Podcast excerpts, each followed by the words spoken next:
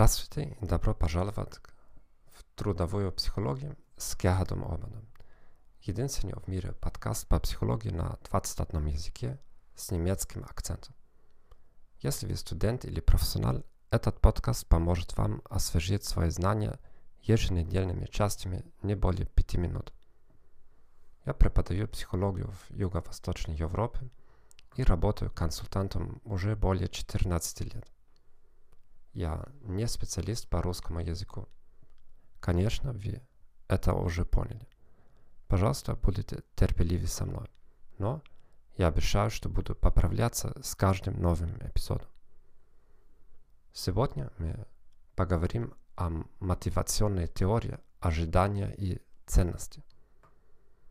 Теория, предложенная Виктором Врумом, включает три фактора, которые определяют будет ли человек мотивирован к действию или нет. Вот эти три фактора.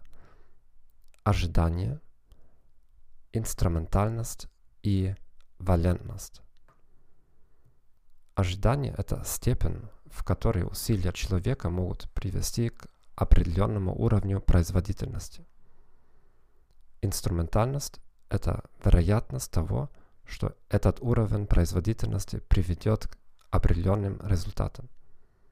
Валентность – это уровень желательности этих результатов. Теория предполагает, что все три фактора будут умножены. Если один фактор равен нулю, уровень мотивации будет нулевым. Пример поможет проиллюстрировать эти три фактора. Международная компания предлагает своим сотрудникам бесплатный курс немецкого языка. Сотрудники могут посещать уроки в рабочее время. Их задачи будут соответственно сокращены, так что меньшее рабочее время не приведет к более интенсивной работе в оставшееся время. В качестве мотивационного фактора 10 лучших участников будут переведены на должность, на которой они будут регулярно контактировать с деловыми партнерами в Германии. У них будет возможность часто летать в Германию в рамках деловой поездки. Теперь компания ожидает, что все будут полны энтузиазма и приложат максимум усилий. На самом деле это не так. Каждый сотрудник будет вычислять в уме приведенное выше уравнение. Кому-то хотелось бы получить обещание привилегий, но он или она не верит, что сможет достичь необходимого уровня немецкого. Я просто не одарен языками. Кто-то хочет результата и уверен, что видит на нужный уровень.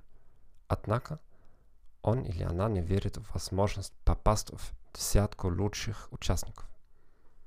Мне всегда не везет на соревнованиях.